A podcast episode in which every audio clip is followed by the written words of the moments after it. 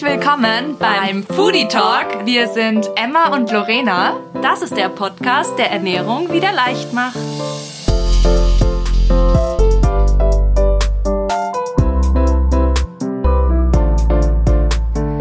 Hallo, heute geht es um ein Thema, das ist Emmas und mein Lieblingsthema. Wir freuen uns eigentlich schon seit seitdem wir begonnen haben, endlich darüber sprechen zu können. Wir sind heute auch wirklich ganz früh aufgestanden, um das Thema vorzubereiten, weil ja, extrem euphorisch gewesen einfach. Und ja, wir, wir verraten es jetzt auch. Es geht um den Darm und das Darmmikrobiom. Und das klingt jetzt erstmal so ein bisschen so und Anatomie und äh, aber Leute, das ist, ich schwöre euch, das ist eines der coolsten Themen. Und es ist auch wirklich für jeden erstens super relevant und vielleicht auch sogar interessant.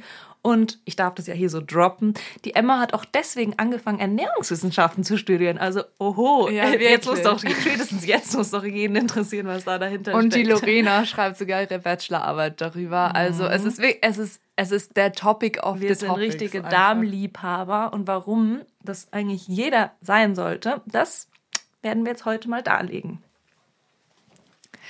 Ja, und deswegen sprechen wir heute über einige Themen, nämlich zum Beispiel werden wir erwähnen, warum der Darm ganz nah im Zusammenhang mit unserer Psyche steht, also was Darmgesundheit und psychische Gesundheit miteinander zu tun hat. Dann, warum Allergien zum Beispiel entstehen können, warum das Immunsystem nicht gescheit funktioniert. Also all solche Dinge. Der Darm ist so ein großes Topic in unserem Körper letztendlich sogar auch verantwortlich dafür, ob man eben übergewichtig ist oder genau welches Gewicht man hat und wie man das durch seine Ernährung beeinflussen kann oder welcher Faktor quasi der Ernährung in diesem ganzen Zusammenhang spielt, darauf wollen wir auch genauer eingehen.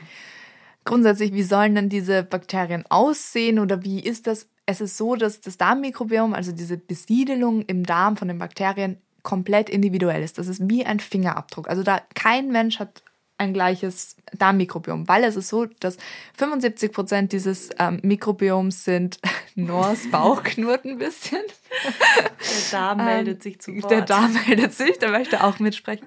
Ähm, nein, aber grundsätzlich ist es so, dass 75 Prozent ähm, des Darmmikrobioms ab der Geburt sind. Also quasi, das ist alles, was so die Mami einem mitgibt, was sie isst, wie sie lebt, was sie für Stress hat, wie ihr psychischer Zustand ist. Das hat alles Einfluss auf quasi das Mikrobiom des Kindes.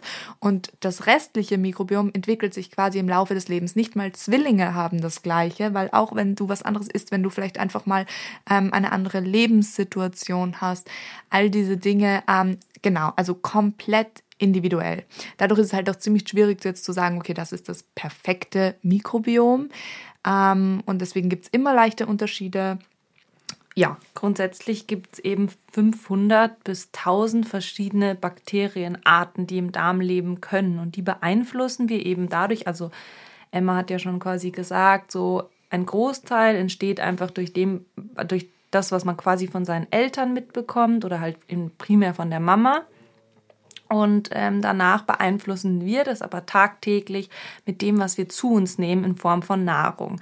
Und ähm, welche Entscheidung wir da treffen, beeinflusst eben ganz entscheidend, welche Bakterienstämme bleiben und welche absterben. Denn wenn wir quasi jetzt uns vorstellen, ein Bakterienstamm, der ernährt sich von Zellulose, das ist ein Pflanzenbestandteil, und wir essen aber nie Gemüse oder jetzt irgendwelche pflanzlichen Lebensmittel, dann hat dieser Bakterienstamm quasi keine Aufgabe beziehungsweise weitergedacht, das ist deren Futter. Also wir ernähren quasi mit unserer Nahrung nicht nur uns, sondern auch so unsere Bakterien im Darm.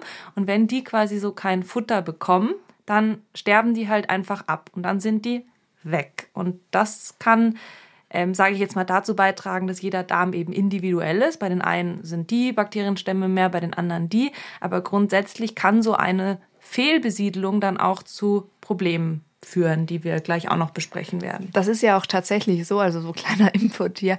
Ähm, Menschen, die wirklich ganz wenig Gemüse essen, eine sehr eintönige Ernährung haben, vielleicht mit viel Weißbrot, also so dieses klassische, eigentlich würde schon fast sagen österreichische Küche, vielleicht auch deutsche, ich weiß es jetzt nicht, wenn man da so sich sehr eintönig ernährt, ähm, die vertragen das dann teilweise wirklich nicht. Also das ist dann einfach so, wenn die wirklich mal was sehr gemüselastiges, sehr viele Kräuter etc. essen oder Hülsenfrüchte, denen geht's dann wirklich nicht so gut. Die haben dann Bauchweh, sagen ihnen, ist schlecht oder so. Das ist zum einen natürlich, ähm, weil weil unser Magen und so das alles verdauen muss. Das ist wie ein Muskel, der sich da quasi, der auch trainiert werden muss. Das ist so der eine Punkt, warum sie es nicht so gut vertragen.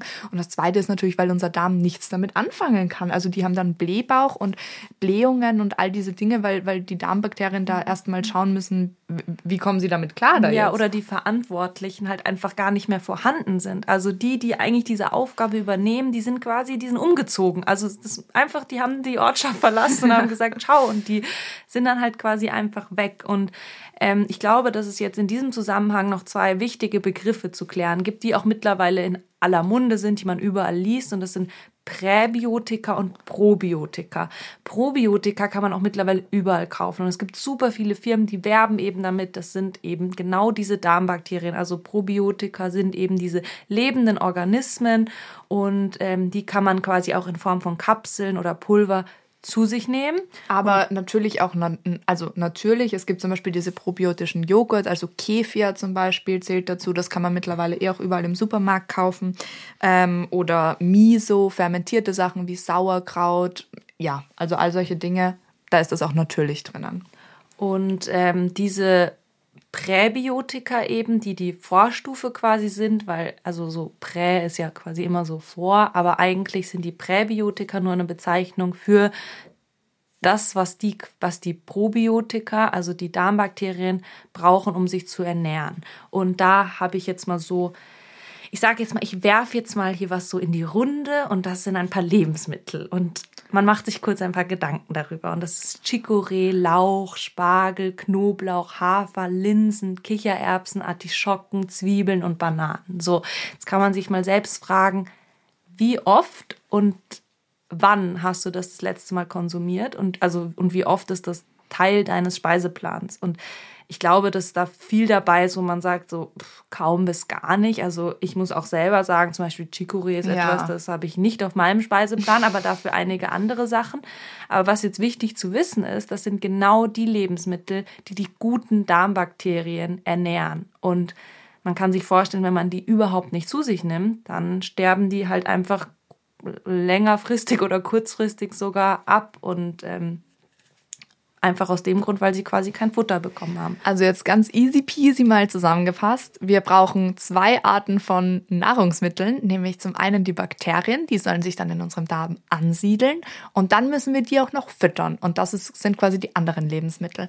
Und das ist so das, was unsere Ernährung ausmachen soll für unsere Darmgesundheit. Ja, und was ist jetzt das Problem, wenn man da quasi so eine Fehlbesiedlung hat oder bestimmte Bakterienstämme eben gar nicht mehr vorhanden sind? Also grundsätzlich muss man wissen, das Darmmikrobiom oder diese Bakterien, die verändern sich innerhalb von 24 Stunden. Also schon 24 Stunden können, ich sage jetzt mal dazu beitragen, dass äh, bestimmte Bakterienstämme sich verändert haben. Und so kann man das zum Beispiel auch bemerken, wenn man jetzt mal sich so eine Woche so richtig ungesund ernährt. Und vor allem auch, auch Risikofaktoren, zum Beispiel ähm, Alkohol oder Nikotin oder Stress. All das führt eben auch dazu, also trägt dazu bei, dass ähm, bestimmte Bakterien sich eben vermehren oder auch absterben.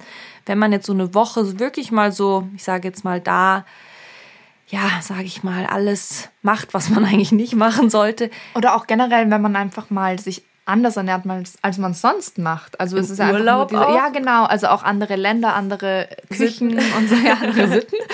ähm, nein, aber da merkt man auch, also wenn man das dann testen würde, würde vor und nach diesem Urlaub da auch eine richtige Veränderung zu sehen sein. Genau, die ist zu sehen, also theoretisch, wenn man es untersuchen würde, aber die ist auch zu spüren, weil zum Beispiel Müdigkeit oder dass man so Verstopfungen hat, Blähungen hat, Genau, Durchfall im Hat. Urlaub, das ist ja total oft. Also natürlich äh, liegt das auch an Zeitzonen und so Mhm. weiter, aber auch wenn man wirklich ein Problem hat mit, ähm, mit auf, auf die Toilette gehen im Urlaub, das kann durchaus auch an, an anderen Essgewohnheiten liegen. Und dann ist wiederum der Darm so, das kennen wir ja gar nicht Ja. so komisch, weil wir sind halt doch irgendwie so sehr so die Gewohnheitstiere irgendwie.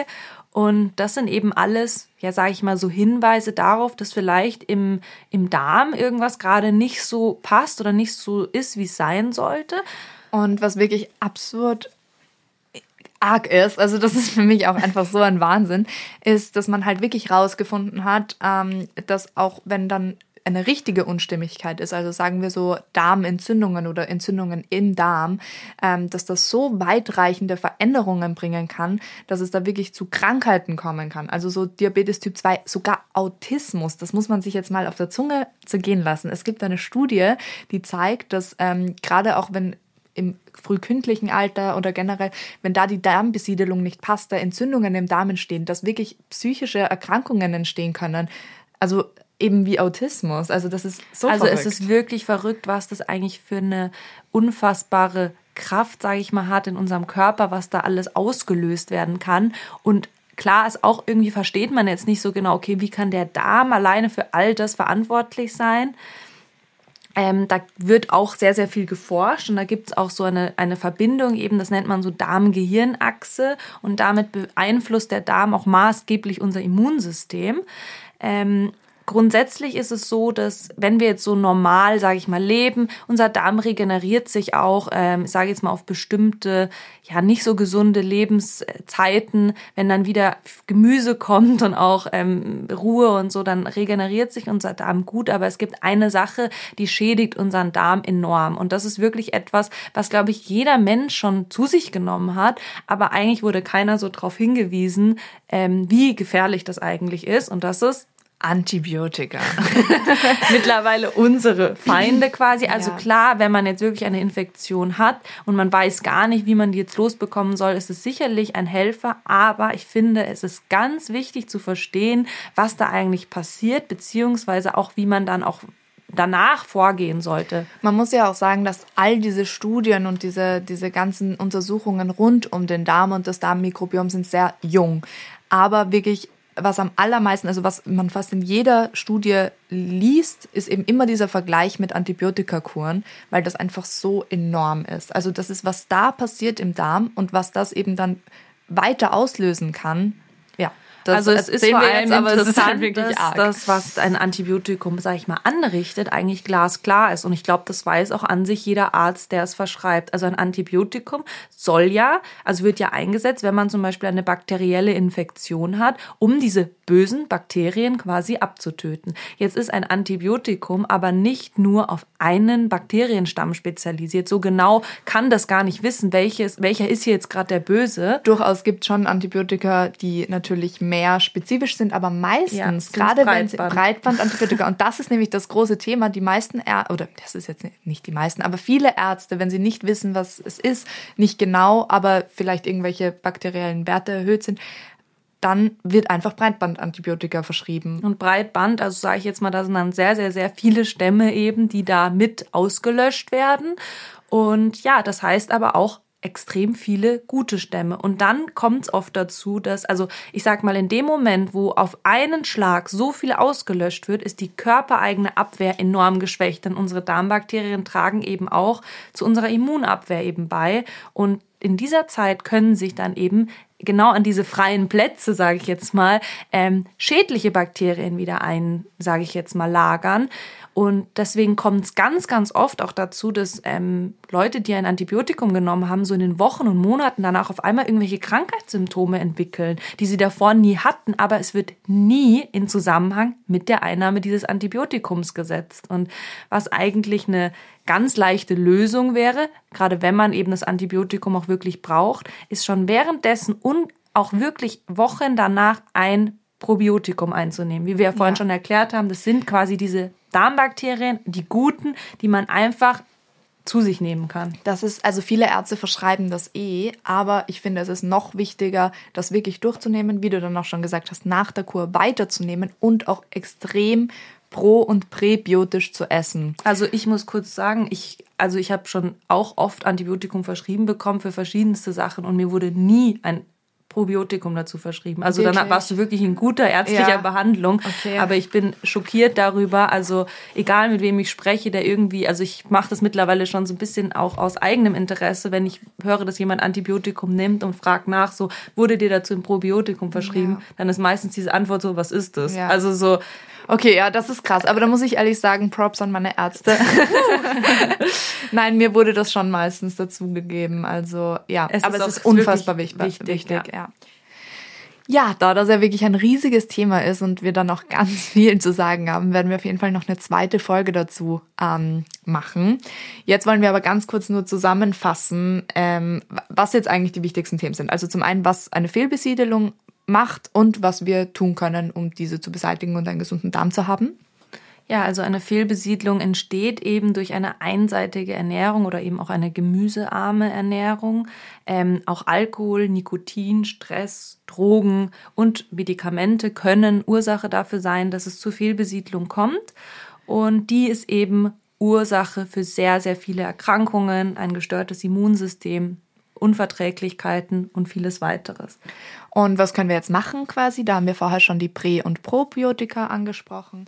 Probiotika sind quasi unsere Bakterien, die wir aufnehmen. Das ist dann zum Beispiel eben dieses probiotische Joghurt, also Kefir. Das ist dann, wenn man vegan lebt, ähm, sind das so fermentierte Dinge, also Sauerkraut, ähm, Miso etc. Und dann gibt's eben auch noch die Präbiotika und das sind die Ballaststoffe. Das ist quasi die Nahrung für diese Bakterien. Und das sind eben ähm, Obst, Gemüse, Hülsenfrüchte und auch Vollkorn.